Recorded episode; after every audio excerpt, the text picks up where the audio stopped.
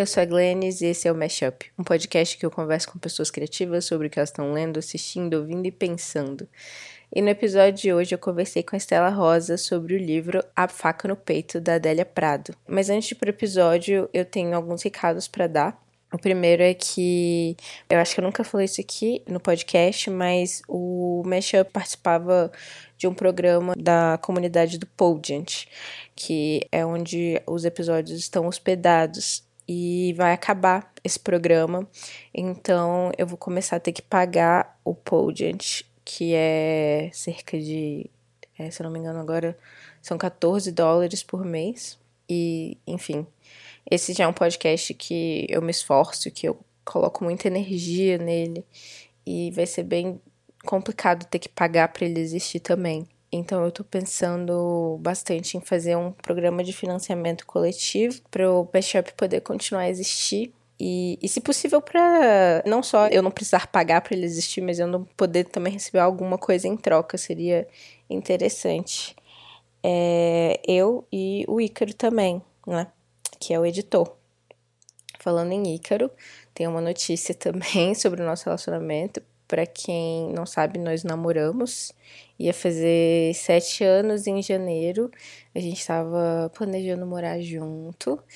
E, enfim, exatamente por conta dessa mudança no relacionamento, de decidir morar junto, eu fui levada a pensar em diversas coisas e ter diversas epifanias nos últimos tempos e nós terminamos. Mas tá tudo bem, a gente ainda é amigo. Ele ainda vai continuar a trabalhar aqui no Mashup. Então, é isso. São essas as notícias. É, caso vocês tenham alguma ideia de algo que vocês gostariam de receber do programa em troca pelo financiamento coletivo, pelo apoio de vocês, me mandem um DM pelo Twitter ou no, no e-mail meshapod.gmail.com, porque agora eu vou começar a organizar isso, essa campanha. E aí vocês podem participar também dessa construção comigo. E é isso. Vou deixar vocês então com algumas indicações de coisas que eu tenho ouvido e assistido nesse período de fossa. é, ouvi muito a música Landslide do Fleetwood Mac, que é uma música que Stevie Nicks escreveu depois que ela e o Lindsay terminaram. E eles também continuaram trabalhando juntos é, depois do término. Então, senti alguma relação aí também. Era uma relação longa e é uma música que eu gosto muito. É, inclusive, estava pensando em outra música que eu não ouvi tanto, mas que também se relaciona, que é Don't Speak, do No Doubt, que também é um término de relacionamento que aconteceu é, entre pessoas que trabalhavam juntas e depois ainda continuaram trabalhando juntas por muito tempo. Então, essas duas músicas. E a filmografia do Wong Kar-wai como um todo, assim, é, mexe muito comigo sempre. E agora nesse momento de coração partido e solidão, particularmente tenho me sentido muito conectada. Então tem toda a filmografia dele, mas em especial, claro, o Amores Expressos, que eu já comentei aqui. Inclusive vai ser tema de um episódio no futuro, então se vocês já quiserem estar preparados para o episódio, assistam logo Amores Expressos, do Wong Kar-wai. Tem um, também um ensaio um vídeo ensaio com cenas em loop repetidas de dois filmes do Wong Kar-wai que eu gostei muito da escritora Elaine Castilho, que eu vou deixar também na descrição do episódio. E é isso. Acho que a gente pode ir pro episódio agora. Espero que vocês estejam bem e que vocês gostem desse episódio. Foi muito legal de conversar com a minha crush maravilhosa, Estela Rosa.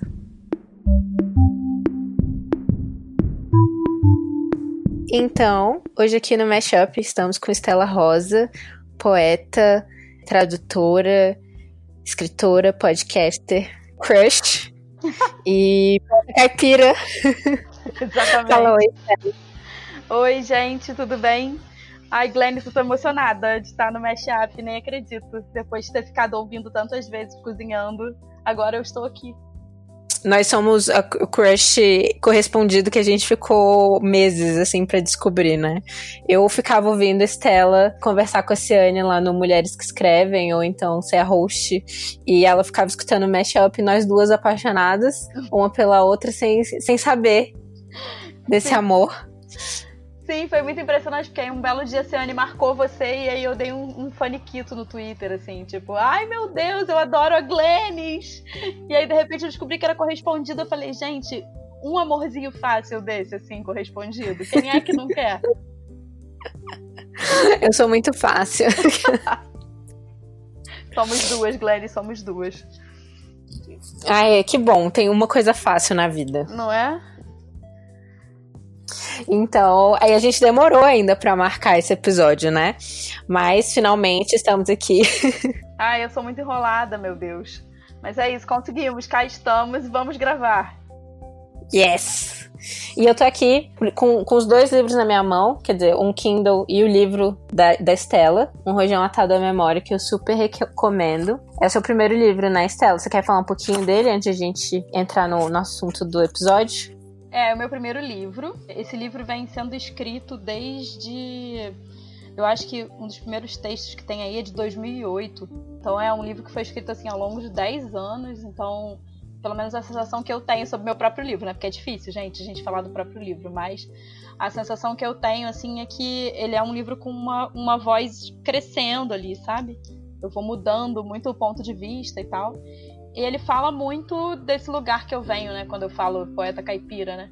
Desse lugar que eu venho, de uma cidade pequena no interior do Rio. Eu costumo brincar com as pessoas que, assim, para ter noção de onde eu venho, é só pensar que o bairro que eu moro hoje em dia, na cidade do Rio de Janeiro, que é o Andaraí, tem mais habitantes do que a minha cidade. O bairro do Andaraí tem 33 mil habitantes, Miguel Pereira tem 26 mil. Então, assim, Miguel Pereira, se a gente pegar todos os habitantes de Miguel Pereira, a gente não faz nem um terço do Maracanã, sabe? É. tipo, dá uma perspectiva, coloca as coisas em perspectiva. É, e a outra perspectiva que eu gosto muito de contar também, que para mim é uma das mais engraçadas, é que o vereador mais bem votado da cidade recebeu 300 votos. Oh, meu Deus. então, assim, é muito bom, né? Então, assim, é, é muito bom, porque 300 votos, tipo, a tiragem do meu livro foram 300 livros, sabe?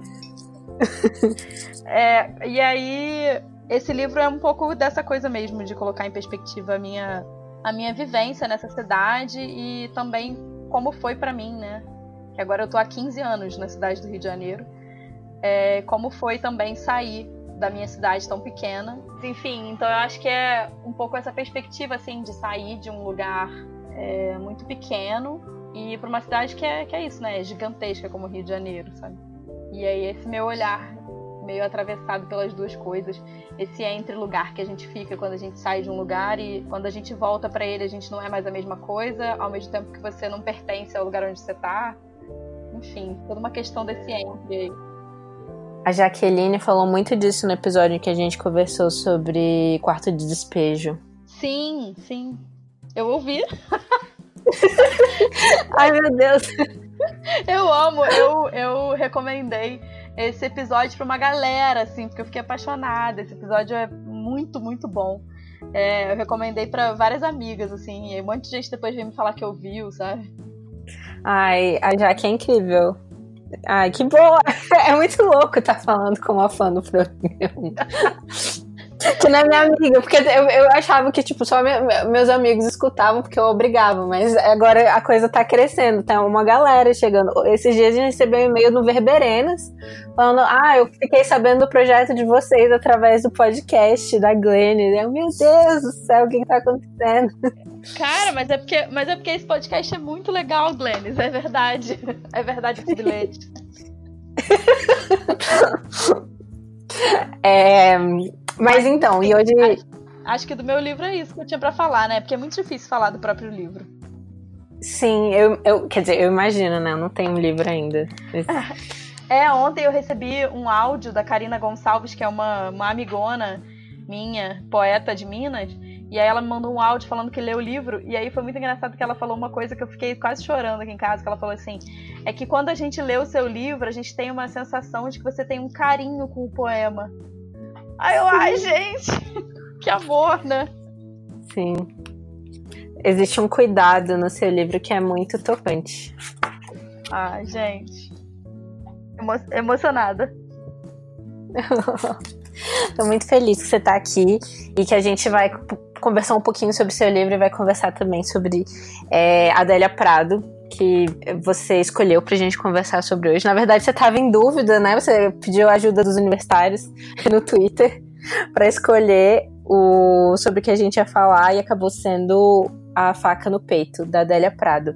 E aí eu queria. Sim. Não, e eu pedi, eu pedi ajuda, né? Com dois assuntos muito absurdos.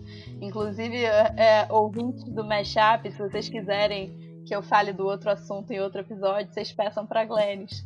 O outro assunto era Steven Universo. Coisas completamente diferentes, né? Eu fiquei, gente. Mas ao mesmo tempo se cruzam bastante. Aquela, né? Fazer análise de Steven Universo André Prado. Não, mas é a cara do podcast também, que a gente já falou de Irmão de Orel, falou também de, de Hilda Hilst. Tamo aí. Sim! Não, inclusive o episódio do Irmão do Jorel eu ouvi e foi por causa do episódio do Irmão de Jorel que eu fiquei pensando em falar do Steven Universo. Ah, então, perfeito. Eu falei assim, nossa, foi o máximo aquele episódio, porque elas ficaram horas rindo e falando das cenas e tal. Eu falei, ah. Mas enfim, eu pedi ajuda dos universitários no Twitter. Eu achei que Steven Universo ia ganhar. Eu tinha quase certeza, assim. E aí, de repente, não. De repente, a Adélia Prado tomou uma disparada e, e ganhou. É isso aí. Pois é, foi surpreendente, eu fiquei surpresa também. Mas estamos aí. Eu adorei, porque eu conheci uma coisa nova, porque eu nunca tinha lido Adélia Prado. E aí eu fiquei muito encantada. É, mas antes de eu falar da minha perspectiva, eu queria perguntar de você, por que, que você queria falar sobre esse livro e se você pode também dar uma perspectiva geral para os ouvintes de, desse livro. Eu não sei, eu sinto às vezes que para mim é... Por isso que eu pedi ajuda no Twitter, inclusive, porque eu além de ser pisciana. Um pouco... É, além de ser pisciana, óbvio, né? É, eu fiquei um pouco tensa de falar desse livro da Adélia Prado, de falar, de falar da Adélia Prado em si, porque eu tenho a Adélia Prado para mim como se ela fosse, sei lá, ser minha grande mãe da minha escrita, assim, sabe? Tipo, aquela pessoa que tá ali segurando a minha caneta enquanto eu tô escrevendo junto comigo, sabe? Então, assim, porque a, Adélia Prado, ela é uma poeta mineira, né? Ela é de Divinópolis e ela tem toda uma relação com esse lugar do, do interior, com essa coisa do doméstico, da casa, é, das relações entre as pessoas dentro desse lugar da casa. E ela faz muitos poemas é, com uma pegada até um tanto religiosa.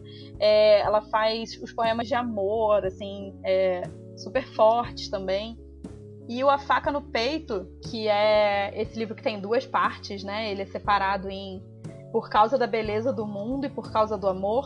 É um livro que tem uma, uma personagem que atravessa o livro inteiro e que eu sou completamente apaixonada por essa personagem. E essa personagem me faz ter vontade de escrever outros personagens, sabe? Que é o Jonathan, uhum. que é esse, esse homem por quem ela passa o livro inteiro completamente apaixonada. Então, assim, o A Faca no Peito, na verdade, para mim ele é uma grande carta de amor, assim, né?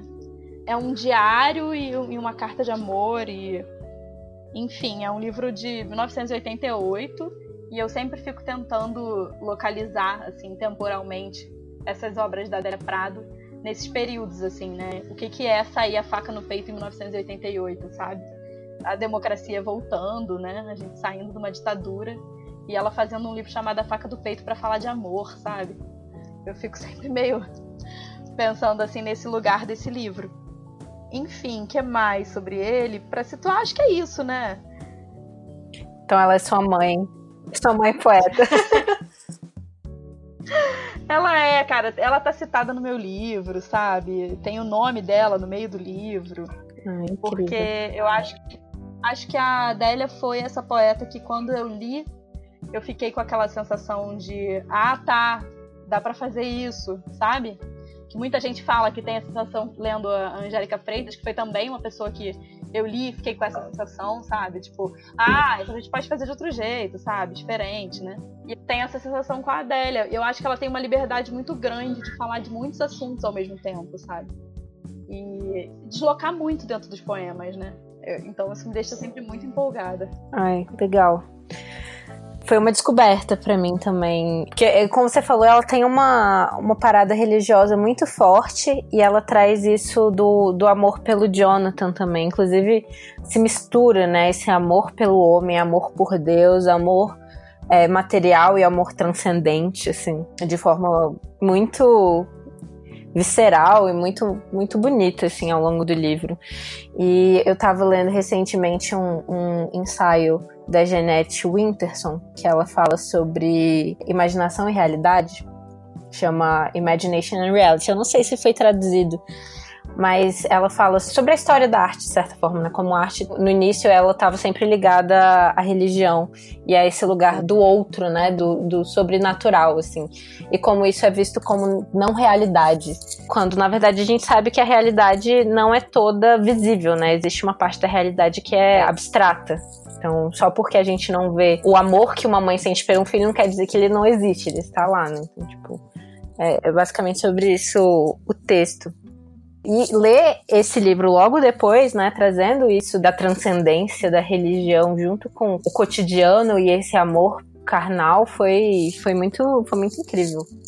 Sim, é, ela, ela faz essa mistura, né, desse homem com Deus. E assim, tem uma coisa que é pegar a Adélia Prado por esse lado religioso, assim, é uma entrada que acontece bastante, assim, dentro dos críticos de literatura e tal.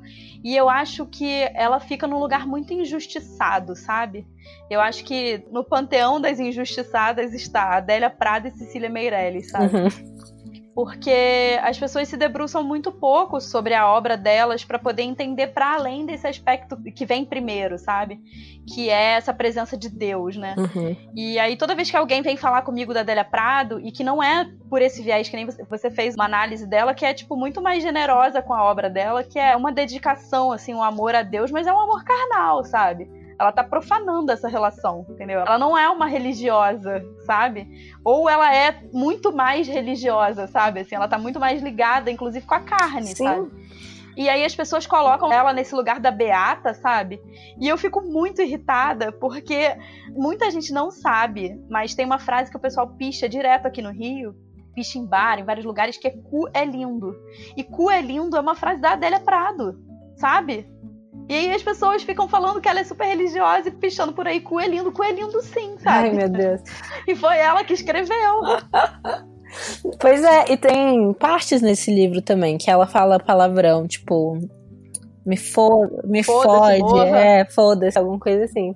E eu fiquei, é, é, e eu tô numa pira, assim. Eu tava pensando recentemente que tem alguns filmes que tratam de religião que eu amo e que eles eram, tipo, todos num, numa mesma época agora. E eu não gosto de filmes religiosos, tipo, eu não gosto de, dos filmes da, da Igreja Universal que eles estão tentando te converter, mas eu adoro filmes que lidam com o transcendente mesmo, com essa busca do ser humano por uma existência mais alta, por assim dizer. mais elevada, né? Assim. Mas esses filmes, tipo o quê? Tipo Marcelino Pão e Vinho? Eu amo. Eu nunca assisti Marcelino Pão e Vinho. Não, eu tava pensando no. Gente, Marcelino. Ah, diga. Aquela, né? Que vai para aqueles filmes que assistiu no catecismo, sabe? Porque, cara, eu sou filha de catequista, né? Minha mãe Isso. é ministra de Eucaristia. E ela é catequista, e ela trabalha no bazar da igreja, ela é da pastoral da criança. E assim, é, quem lê meu livro, ou quem me conhece um pouco, sabe da minha relação com a minha mãe, assim, da intensidade que é, porque a minha mãe é a grande narradora da minha vida, sabe? É ela quem me narra as histórias que eu conto. Então, assim, na verdade, eu tô sempre atravessada por essa narração da minha mãe. Então, se eu tô sempre atravessada por essa narração da minha mãe, eu tô sempre atravessada por essa narração de uma catequista, sabe? Sim.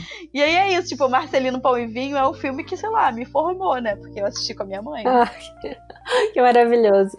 Cara, eu, não, eu tava pensando, por exemplo, o Terrence Malick, que tem aquele filme A Árvore da Vida. Ele é um cara super religioso, né? Mas, é, mas ele não tá tentando converter ninguém. Ele tá lidando lá com as questões espirituais dele e tá trazendo no filme. Eu acho que é diferente de, sei lá, é, Deus não está morto, por exemplo. E aí, lendo esse ensaio da Jeanette Winterson e lendo o, o A Faca no Peito, eu voltei, né, para essa relação da arte com o espírito, né? Porque a gente saiu de um momento em que a arte tinha um propósito muito claro, então a arte estava ali para popularizar ou para chegar a quem era analfabeto, né, e trazer essas imagens sobre Cristo, sobre qualquer religião que fosse, ou então a arte estava lá como propaganda do Estado. Então a gente tem, sei lá, Napoleão, esse tipo de coisa. E por muito tempo não eram artistas, né, existiam artesãos que era uma coisa diferente, era uma questão da técnica. E conforme foi surgindo a arte pela arte, a gente foi perdendo o propósito, né, do que, que era a arte, até chegar em Duchamp, que Duchamp, né, naquilo de arte não precisa ter sentido nenhum. E aí agora a gente está no momento em que a arte está tão é pautada pelo consumo, né, pela especulação do dinheiro e quanto vale uma obra de arte, né? E aí a gente tem esses leilões de milhões de dólares sendo dados em obras de arte e a gente os dólares sendo dados ou lavados. Pois né? é, exatamente. E aí a gente meio que perde, sabe, pra que que a arte tá ali. E eu falo assim, como uma pessoa que não é religiosa, eu não sou nem um pouco religiosa, mas existe algum paralelo, eu acho que a gente ainda pode fazer entre a arte e a religião. Não que necessariamente a arte precisa estar combinada com a religião, mas é, tem um lugar parecido. E aí tem uma parte do ensaio que eu traduzi aqui. O esforço da arte é nos abrir dimensões do espírito e do eu que normalmente permanecem sufocadas sob o peso de viver. Ai, que lindo. E aí, sim. E aí foi lindo ler esse, esse livro e voltar a esse propósito da arte, o propósito não de entretenimento também, que é outro propósito que a gente tá vendo mais recentemente, né? É, você não acha que também tem uma coisa que eu acho que eu fico sempre pensando nessa é nessa sensação de. É um êxtase, né? Que eu acho que a Adélia Prado traz muito nesse livro, assim, esse êxtase religioso que bate, né? Que esbarra o tempo todo no corpo, né? É isso, assim, se você for para pensar nas manifestações religiosas, né, que acontecem, elas atravessam o corpo a grande maioria das vezes, né? Tipo, sei lá, você vai orar em língua, você vai ter uma comunhão, você vai sabe? Ou, sei lá, dentro das religiões de matriz africana, é, você incorpora, né? É tudo um pouco no, no, no, campo do corpo, ao mesmo tempo que é no campo da elevação, e o seu corpo sendo usado para religião de alguma forma, né, como um veículo, assim. E quando eu leio esse livro da Adélia, eu tenho essa sensação de que ela é um veículo do amor, assim, sabe? Que é isso, é um corpo aberto pro amor, a faca no peito, sabe? É como ela se sente ali, né? E, e, essa epígrafe dela, né, do Guimarães Rosa, assim, e que eu acho muito bom, porque normalmente as epígrafes dela são epígrafes da Bíblia. Nos outros livros dela, são epígrafes mesmo, assim, versículos da Bíblia, sabe? Que eu acho maravilhoso também, porque ela faz epígrafe da Bíblia num livro em que ela fala coelindo, sabe? E aí, essa epígrafe, né, tipo, coração da gente, o escuro, escuros, sabe? Trazendo para esse lugar do que você não consegue identificar mesmo, né? E, cara, esses dois títulos, né? por causa da beleza do mundo e por causa do amor, assim. Eu fico sempre pensando nesse lugar, nessa separação que ela faz.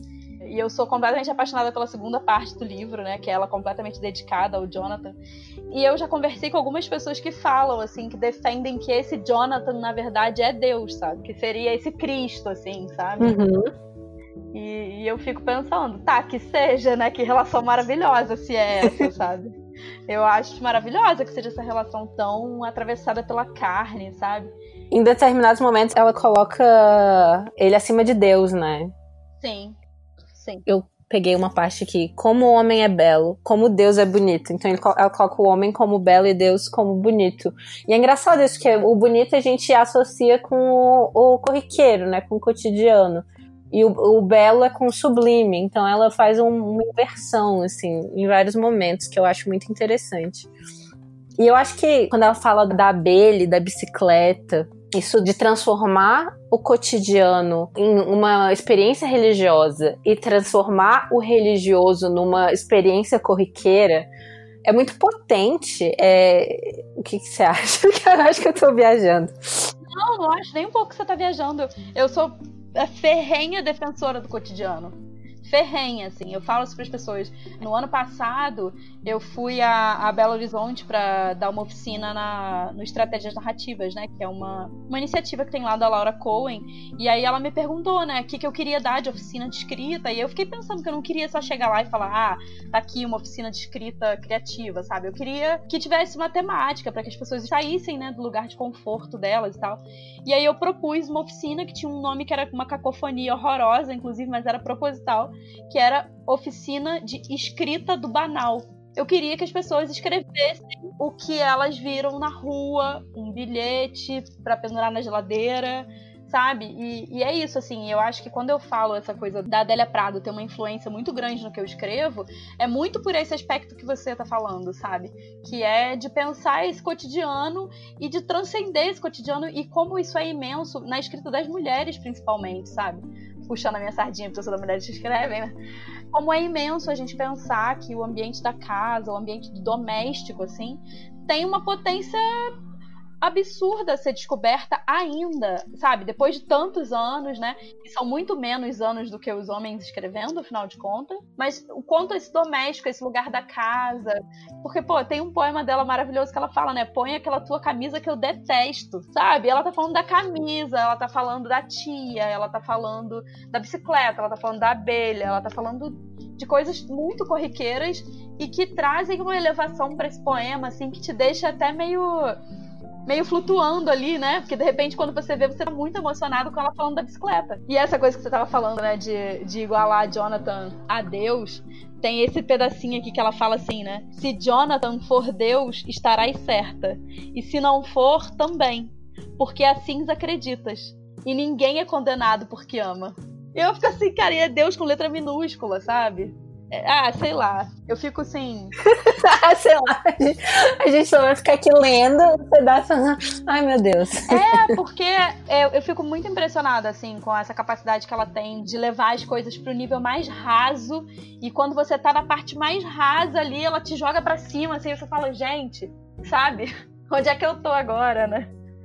E a obra da, da Adélia Prado é, em grande parte, assim, atravessada por esse aspecto, sabe? E aí, por isso que eu falo que eu fico muito triste quando jogam ela no lugar da Beata, sabe? Porque, enfim, assim, eu acho um desperdício imenso fazerem isso com ela. É, mas chamar uma pessoa que fala do o, o, braço de carne de Deus com a boca de Deus se transformando em inocente não pode ser uma beata, gente. Exatamente. Tipo assim. E aí ela vai falando, né, que ela tá andando com Jonathan pro caminho do céu, sabe? Tipo, nossa, o que, que é esse caminho do céu, sabe? Ela e Jonathan de mão dada, né? E aí, eu sei que foi engraçado, é, porque assim, eu, eu, tenho esse livro já tem um tempo, deve ter quase 10 anos ou mais até. E ele é o meu livro favorito, assim. Se eu tiver que falar, se alguém me... eu tenho muita dificuldade de eleger as minhas coisas favoritas. Mas, assim, porque você já deve ter percebido, né? Que eu tô sempre muito em dúvida o que, que eu gosto mais. eu gosto de tudo, eu gosto de tudo muito, é uma pessoa muito emocionada. E aí, assim, esse é o meu livro favorito. Eu acho que a gente é muito parecida, por isso que a gente é crush uma da outra. Nossa, né? Eu sou muito emocionada. Eu acho tudo muito lindo, eu adoro tudo. Apesar de ser um tanto quanto rabugenta também, quando eu sou rabugenta, eu sou um horror, sabe? Mas acho que faz parte da paixão também, né? Ou você ama muito ou você odeia muito. Sim. E aí eu sei que A Faca no Peito é esse livro para mim, assim, que, sei lá, uma vez por ano eu leio esse livro e, e volto nele sempre com uma sensação de que eu esqueci tudo, sabe? E leio ele de novo com aquela sensação de tô descobrindo esse mundo da Adélia mais uma vez. E o único poema que eu tenho, assim, que eu tenho versos decorados mesmo, é o Fieira, né? Que ela fala, posso me esforçar à vontade porque a letra não sai redonda. Que eu também escrevo palavrões pelo muro, foda-se, morra. De um tempo pra cá eu comecei a forçar a barra com as minhas amigas e mostrar para elas os poemas, sabe? Porque tem essa barreira aí com a Adélia Prado sabe? As pessoas têm uma dificuldade ali. Ela tá precisando ser resgatada. Né? E lembrar que a Adélia Prado tá viva, né? E que uma das últimas anedotas que eu ouvi sobre ela, não sei se é verdade ou não, eu espero que seja porque é maravilhoso, é que ela segue escrevendo poemas e inscrevendo eles em concursos de poesia. Então é uma senhora de 92 anos escrevendo poemas e inscrevendo eles em concurso para ganhar sabe? Ô, oh, gente. Não é? Eu acho maravilhoso. Então eu comecei a pegar de assalto várias pessoas, assim. As pessoas vinham na minha casa e era só uma armadilha para eu ler a Adélia Prado.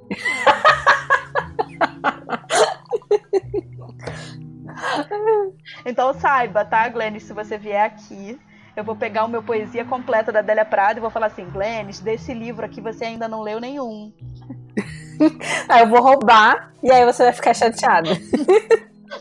Você não vai roubar. Esse, é o, esse livro, olha, o Poesia Completa. e o, a dobra da Adília Lopes são os meus dois livros que não saem de casa. Todo o resto sai, inclusive a minha biblioteca aqui em casa, né, minha estante de livros. Ela foi apelidada carinhosamente de Biblioteca Feminista do Andaraí, Rosa e Figueiredo, porque moro com Ana Carolina Assis, que é poeta também, então a nossa biblioteca é uma biblioteca feminista focada em poesia. Esses são os únicos livros que não saem, eles são os livros raros. ninguém pode levar. Mas você pode mexer nele aqui na minha casa, pode sujar de café, sujar de bolo, não tem problema. E aí eu comecei a fazer isso. E a Ana, né, que é essa minha amiga que agora divide casa comigo, e nós duas lançamos livros juntas e tal, eu fiz isso com ela. Quando a gente se mudou, eu peguei e falei, cara, posso ler uma coisa para você e tal? E aí eu peguei e aí eu fui ler esse poema que chama é, Bilhete da Onzada Donzela, que é, acho que, um dos meus favoritos do livro, assim. E aí eu li para ela, e aí eu comecei a ler outros poemas, e ela foi ficando muito animada, e ela assim, meu Deus, Jonathan é maravilhoso, Jonathan. E aí eu fiz isso com a Ana, eu fiz isso com a Natasha Félix, aí eu fiz isso com a Júlia Reis, aí eu fiz isso com a Beatriz Regina Guimarães, aí eu fiz, eu fiz isso com a Thaís Bravo e a Marta Alckmin num dia de uma reunião de pesquisa. Sabe? De repente eu abri meu Kindle, assim, e falei: olha, gente, esse poema aqui, eu acho que as pessoas menosprezam muito a Adélia Prado, olha a estrutura desse poema aqui, e li. E aí eu tenho feito isso, assim, essa é a minha jornada para as pessoas conhecerem a Adélia Prado e o Jonathan e tem, tem sido bem sucedida, assim, as pessoas têm gostado bastante. E aí tem uma história que foi: eu tava em, em Curitiba, Curitiba não, em Florianópolis, né? Porque agora eu fui lançar meu livro em Curitiba e aí a gente foi a Florianópolis, eu e a Julia Reis, para encontrar com a Beatriz Regina Guimarães Barbosa, que é uma tradutora e poeta que atualmente está fazendo doutorado lá na UFSC. E aí a gente foi para lá para encontrar com ela. E aí a gente estava dentro de um Uber e aí a Júlia falou assim: Ai, ah, Estela, a B ainda não conhece o bilhete da ousada donzela, então você precisa ler para ela. E aí eu falei assim: Ah, tá bom. E aí eu fui, abri, né? Porque eu tenho um print desse poema no meu celular. Aí eu abri e li dentro do Uber. E aí, quando o Uber estacionou pra gente descer, a gente falou, tchau, moço, né? Tipo, boa tarde, obrigada aí, bom trabalho. E aí ele falou assim: Olha, eu queria dizer uma coisa para vocês. Muito obrigada por esse poema que vocês leram, porque eu achei assim uma coisa tão bonita e eu fiquei emocionado e eu já posso dizer para vocês que eu ganhei o meu dia. Aí eu falei, gente, olha só, até, até o cara do Uber tá convencido agora. E agora no podcast a gente vai evangelizar ainda mais pessoas. Eu posso ler o bilhete da ousada donzela? Por favor, por favor, leia. Esse é o momento, essa é a sua hora. Então tá bom, gente, preparem-se para a leitura. Jonathan. Há nazistas desconfiados. Põe aquela sua camisa que eu detesto, comprada no Bazar Marrocos, e venha como se fosse para consertar meu chuveiro. Aproveita na terça que meu pai vai com minha mãe visitar tia Kita no lajeado. Se mudarem de ideia, mando novo bilhete. Venha sem guarda-chuva, mesmo se estiver chovendo. Não aguento mais tio Emílio que sabe e finge não saber que te namoro escondido e vive te pondo apelidos. O que você disse outro dia na festa dos pecuaristas, até hoje sou igual música tocando no meu ouvido. Não paro de pensar em você. Eu também, Natinho, nem um minuto. Na terça, às duas da tarde, hora em que se o mundo acabar eu nem vejo. Com aflição, Antônia. Ai, eu amo! Nossa, maravilhoso. E a sua, a sua leitura também é incrível. Ah, eu já li tantas vezes, né? Não, e eu gosto, eu gosto muito porque é isso, assim, é, a, a ousada donzela, né, que tá passando pelo livro inteiro falando de Deus, chega esse momento que quando ela vai escrever para Jonathan, ela nem toca no nome de Deus, ela fala que se o mundo acabar, ela não tá nem vendo, sabe? Né? E, e aí ela parte para a coisa mais real de todas, ela fala de outras pessoas, da família, de toda essa, essa construção, assim. E, tipo, Jonathan, os nazi há nazistas desconfiados. Eu queria dizer que eu também já evangelizei pessoas nessas duas semanas. Eu li esse livro duas vezes já. Eu li semana passada e li essa semana de novo pra gente gravar. E qual é o seu favorito? O meu favorito é o último. O último. É o. Ermitão, alguma coisa ermitão? Aprendizagem de ermitão. O aprendiz de ermitão. O aprendiz de ermitão. Ué, o jeito, o jeito que ela acaba esse livro é demais, né? Me dá coragem, Deus, para eu nascer. Ela, ela mata o livro falando de nascer, gente. Ai. Sim. E eu mandei uns pedaços para uma amiga enquanto eu lia, para Patrícia Comeneiro, que já participou de alguns episódios aqui. Aí eu mandei para ela esse pedaço aqui. Por certo, morrerei se insistir em só amar, sem comer nem dormir. Amor e morte são casados.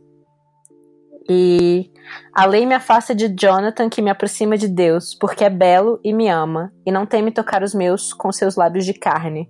Ai, gente. Aí a Paty respondeu: Que Jonathan é esse, hein? Sexy. Velho, já quero esse homem. Amo, gente. Não, pois é. E assim, eu fico sempre muito impactada com as coisas que ela faz, porque é isso, né? Ela vai de um canto a outro, e é isso. Tipo, ela tá falando que Jonathan aproxima ela de Deus, esses lábios de carne, sabe? E aí, nesse primeiro poema que ela vai e fala, sabe?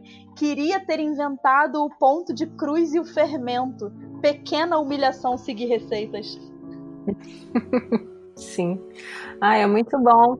Mas eu acho que é, nessa nossa busca né, de seres humanos, de sentido para a vida, eu acho que o natural é, se a gente achar algum sentido, é, é, esse, é achar o transcendente no corriqueiro, no cotidiano e no banal. Sim, com certeza. Tem uma coisa que eu sempre falo, assim, com as pessoas, e que tava conversando outro dia, né, porque eu tava fazendo né, uma residência literária na UFRJ, e aí uma das orientadoras lá na residência, que é a Luciana de Leone, tava conversando com a gente, falando, né, de, de estudar, de pesquisar e tal.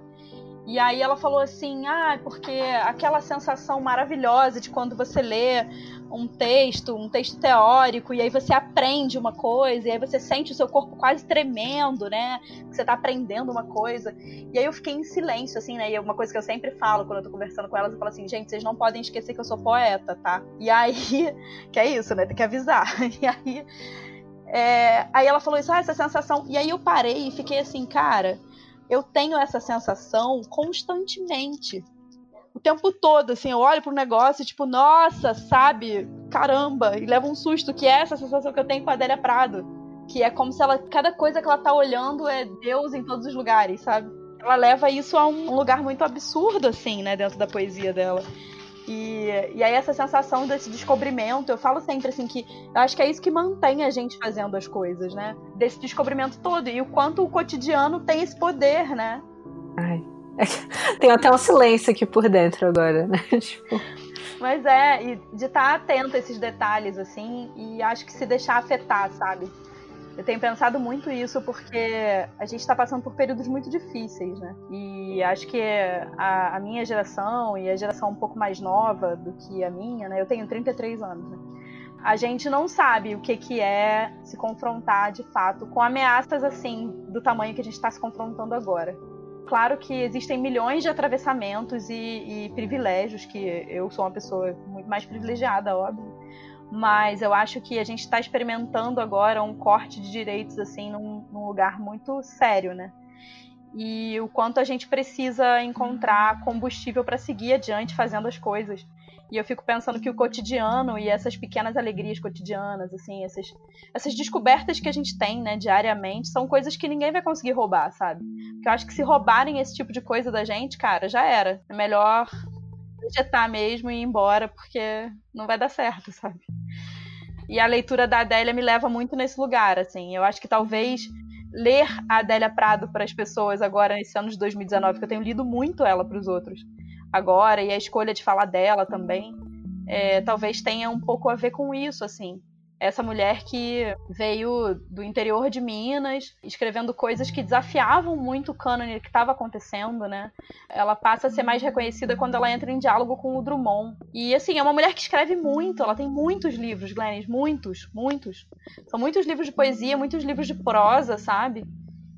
Tanto é que tem, uma, tem essa coisa, né? Que houve um silêncio dela, que ela parou de escrever um dado momento. Sim. E depois voltou. Então, assim, eu acho que pegar a Adélia Prado para ler agora é, é trazer essa potência desse lugar, onde a gente consegue se salvar, porque e, se salvar mesmo, assim, transcender mesmo, porque é o que ninguém vai poder roubar. É, é, o cotidiano é uma coisa que vai continuar acontecendo, sabe? Uhum. Sim. Transcendência subversiva.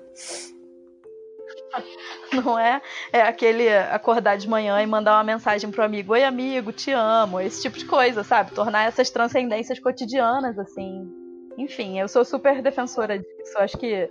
E falando dos livros, assim, acho que toda essa carga cotidiana que entra no meu livro também tem muito a ver com ela, sabe? Eu sempre me considerei uma pessoa muito do mundo material, mas eu tenho encontrado espiritualidade no mundo material, assim. Tanto que essa é minha obsessão também por comida, que você deve ter acompanhado nos últimos tempos. É muito isso também. Não, é, pois é, essa coisa da comida também, né? A, a Adélia Prado tem um poema, eu não vou conseguir me lembrar agora exatamente como é que, é que ela fala, mas tem um poema que ela fala assim: eu só preciso de feijão e farinha, uma coisa assim para viver, uma coisa assim, nesse tipo assim. E aí ela fala desse lugar da comida, sabe? E, e eu me lembro que eu mandei para uma amiga que é muito apaixonada por comida. Mandei para ela, para ela ver e ela falou assim: "Cara, é isso, né? A comida é esse lugar aí também, sabe? Eu tô tentando ver se eu acho aqui esse pedacinho, não sei se vou conseguir achar.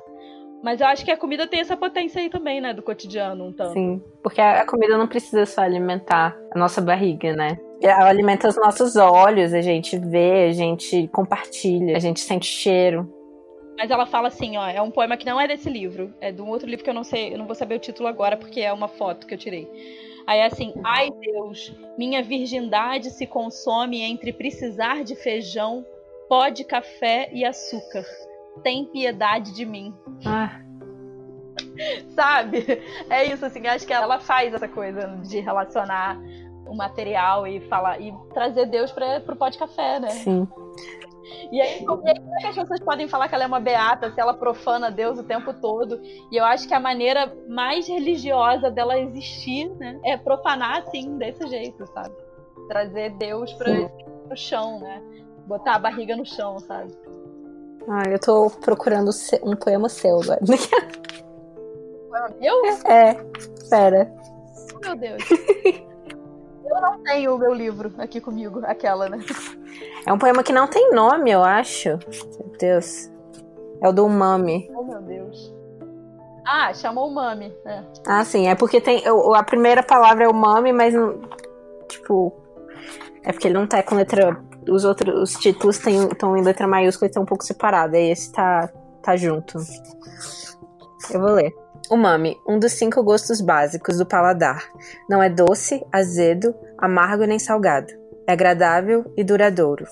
A sensação se dá na língua disposta a ter ligações com outras moléculas, como receptores especializados, também chamados ouvidos ou papilas gustativas. Seu efeito fundamental é a capacidade de equilibrar o sabor total.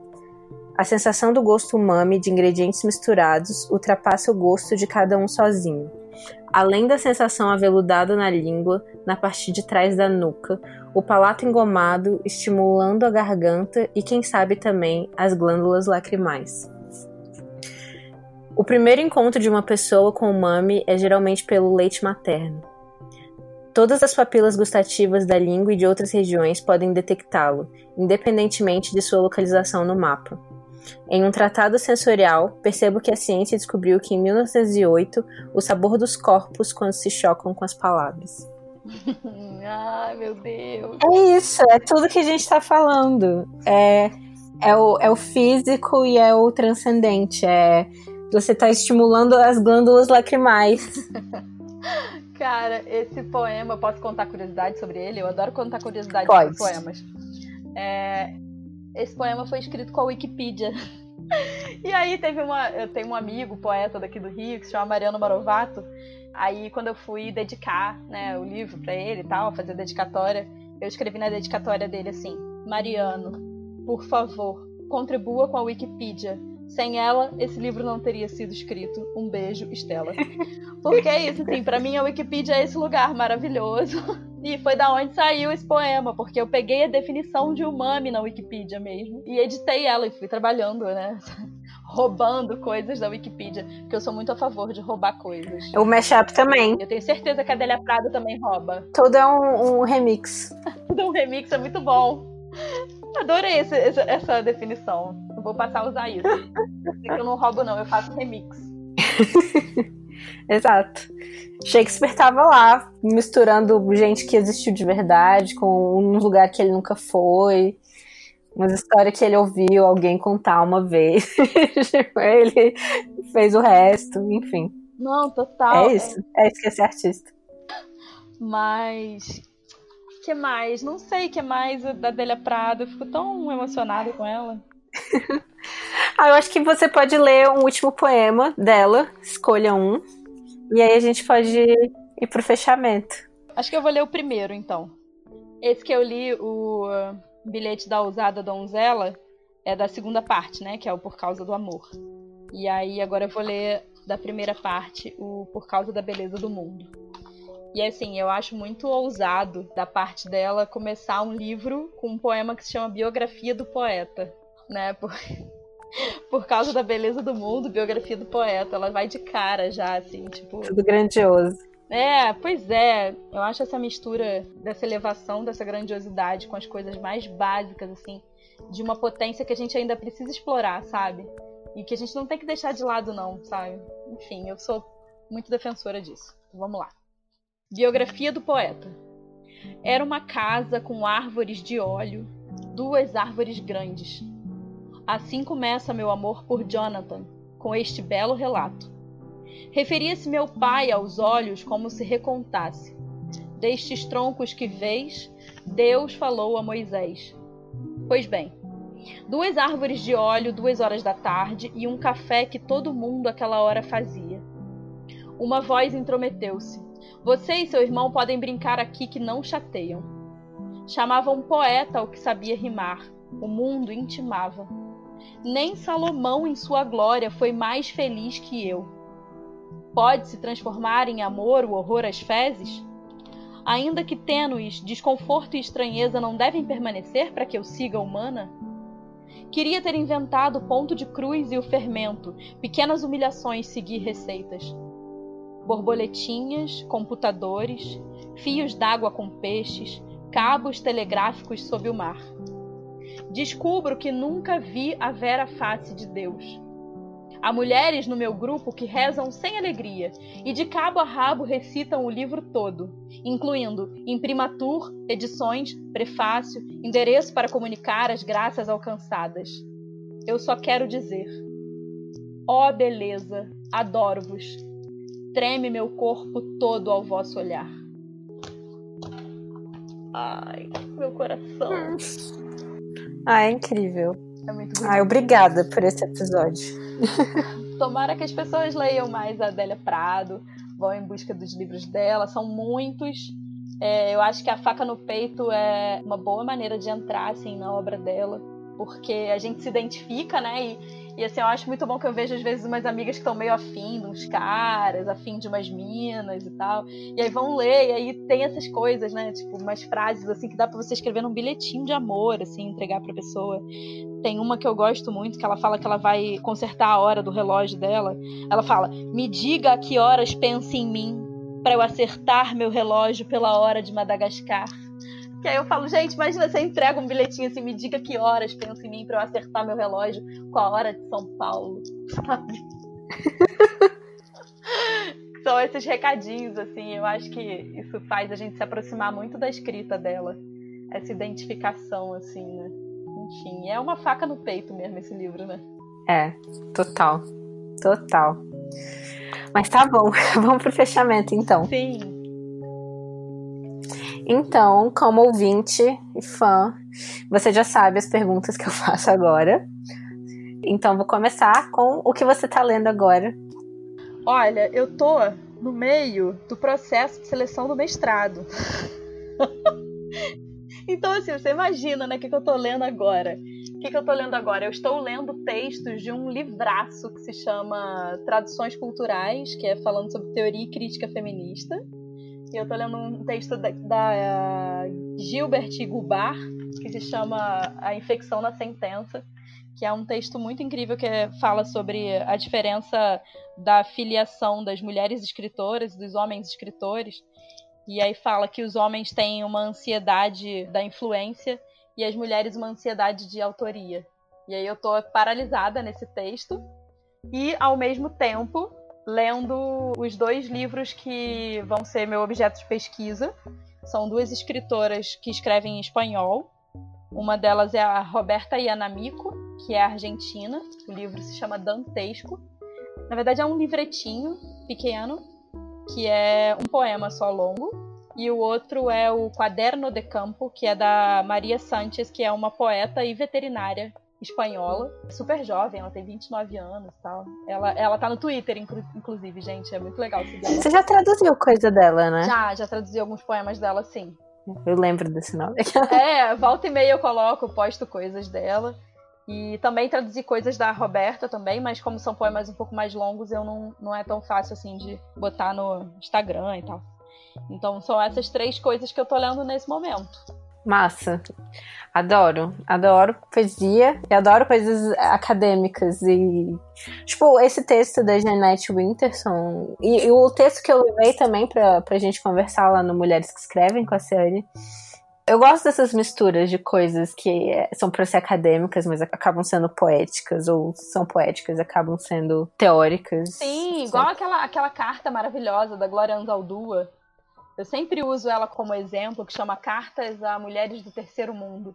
E é assim, é um livro, é, é um livro não, né? É um artigo que foi escrito para um periódico científico e tal. E é uma carta, assim, ela fazendo, ela convocando as mulheres escritoras e batendo de frente com a Virginia Woolf. Caraca. É, é lindíssimo, assim. É um dos textos que eu também volta e meia tô lendo. Pode até entrar nisso no que você tá lendo agora. Ai, massa. Vou procurar. E eu quero saber qual é a sua obra do colinho. Pode ser filme, pode ser livro, a obra que você precisa quando você está precisando recarregar suas energias. Cara, eu falei dessa obra nesse podcast inteiro, né? e agora, meu Deus? Tá, deixa eu pensar. Além do A Faca no Peito, da Adélia Prado, eu acho que os últimos livros da Adília Lopes, um se chama Bandolim, o outro é Estar em Casa e o outro é o Manhã. São, é tipo uma trilogia, né? De, desses últimos livros dela. São livros que eu acesso sempre que eu tô um pouco nervosa. E, cara, tô pensando aqui, porque, assim, eu sou uma pessoa que escuta muita música, né? Uma das, uma das coisas que me coloca no colinho sempre, que as pessoas se assustam um pouco quando sabem que eu sou fanática por essa pessoa, é o Raul Seixas. Então, a grande maioria das vezes, quando eu tô me sentindo muito mal, assim, meio afetada, eu dou play em ouro de tolo e me coloco no meu lugar, sabe? Porque é isso, assim. Eu sou um ser humano que só usa 10% de sua cabeça animal. Relaxada, sabe? Ouro de Tolo eu acho que é a minha grande música de botar no colinho e me embalar, falando, ah. cara, tá tudo bem. Não precisa se desesperar, não. A vida é passageira, sabe? Ah, perfeito. Então é isso. Você quer deixar onde as pessoas te encontram? As pessoas me encontram no Instagram, principalmente. Eu acho que é o lugar que eu tô mais ativa, assim. O meu Twitter, na verdade, é para reclamar da vida, gente. Então, assim, é, eu não falo nada muito útil lá, não. Eu fico só contando umas coisas do tipo. Essa semana eu tava muito empolgada contando que eu comprei uma bota da Cat, da Caterpillar. Achei muito bom isso ela vem com um cinto e um canivete. Então, assim, é esse tipo de coisa que eu conto no meu Twitter. Se vocês quiserem, é peãochonado com X. Ai, eu tenho que te mandar um, um filme. Eu tenho que te mandar um curta-metragem que eu amo, que eu acho que você vai gostar. Ok, de peão? De peão, de agroboy. Ah, eu quero, eu quero. É um curta-metragem maravilhoso. Um dos meus filmes favoritos da minha vida é o Arábia. Ai, esse filme é maravilhoso! Eu amo é Arábia. Nossa, então, cara. Arábia é um dos meus filmes favoritos, assim. Então, a minha pegada é essa aí mesmo. Eu assisti ele aqui no Festival de Brasília, quando, quando estreou em 2017. Foi incrível. Nossa, eu vi ele ano passado pela indicação de uma amiga, porque eu tava muito puta com o Patterson, muito irritada, muito irritada com o Patterson, mas isso é uma discussão à parte.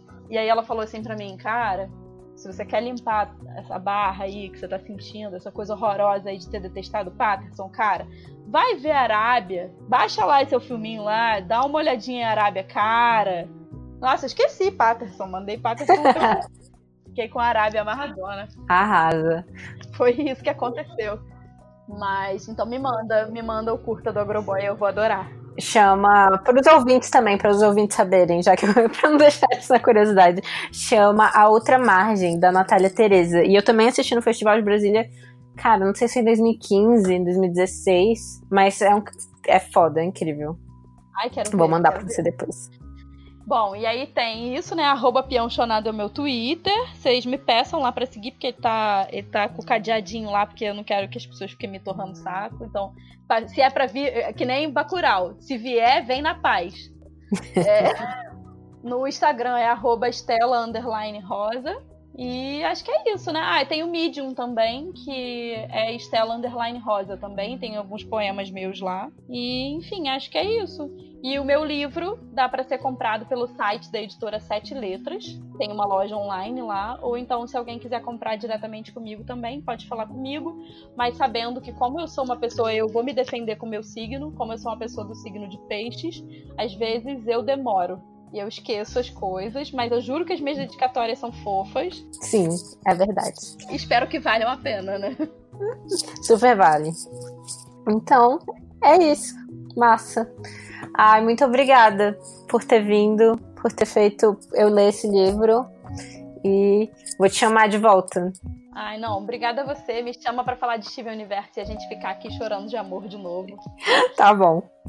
Ah, e é isso, cara. Eu fico muito feliz de participar do Mashup, porque, de fato, para mim, ele é um dos melhores podcasts que a gente tem agora para ouvir. E as reflexões que você propõe, assim, as coisas que você fala, é, os gatilhos que você, que você arma mesmo para as pessoas, assim, é, são muito importantes. Assim. Eu me lembro sempre do desse. Um dos últimos que eu ouvi, que foi o da Paty Colmeneiro, porque eu agora tô meio enrolada sem conseguir ouvir por causa dessa seleção do mestrado. Que ela falou um negócio que eu parei no meio da rua e fiquei alguns minutos parada, assim, olhando pro nada, tipo, perdida. que era admitir, admitir que o erro faz parte do processo. E assim, eu acho que as pessoas têm mais a que ouvir mesmo o Mashup, porque ouvir todos os episódios, porque é sempre uma discussão ah. muito, muito além de, de, só ler a obra e muito além de só falar do livro, ou do filme, ou do disco, ou do desenho animado, ou da série. ou de tudo, né? Ou do balé. É, sim. É. Ah, maravilhoso. É obrigada, Glenn, eu adorei. E é isso, gente. Também tem Glennis na Mulheres que Escrevem também agora, tá? É verdade. Elas me chamaram porque na época eu tava de férias aqui, eu tava de ato. E aí eu fui falar besteira lá no, no Mulheres que Escrevem também. Então eu tô com uma coluninha. Eu tô adorando, é muito divertido. Tá sendo ótimo, eu acho ótimo que a gente tenha uma colunista, porque faz todo sentido com a Mulheres que Escrevem isso, sabe? Sim. então é isso. Procurem a Estela em todos, todos os lugares. E vão lá escutar o podcast das mulheres que escrevem, que é incrível, que foi como eu conheci a Estela. Yay! Yay! E até a próxima. É isso. Tchau, gente. Obrigada. Espero que vocês tenham gostado.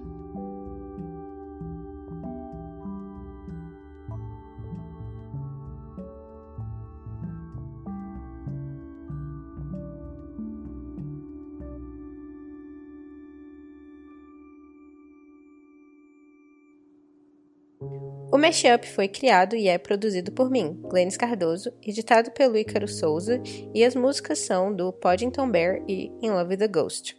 Vocês podem encontrar o Mashup no Instagram em mesh.up e no Twitter com mesh_up e a gente também tá no Facebook, procurem lá Mashup. E eu também estou disponível em todas as redes sociais se vocês quiserem vir conversar. Eu sou Glennis AV, tanto no Twitter quanto no Instagram.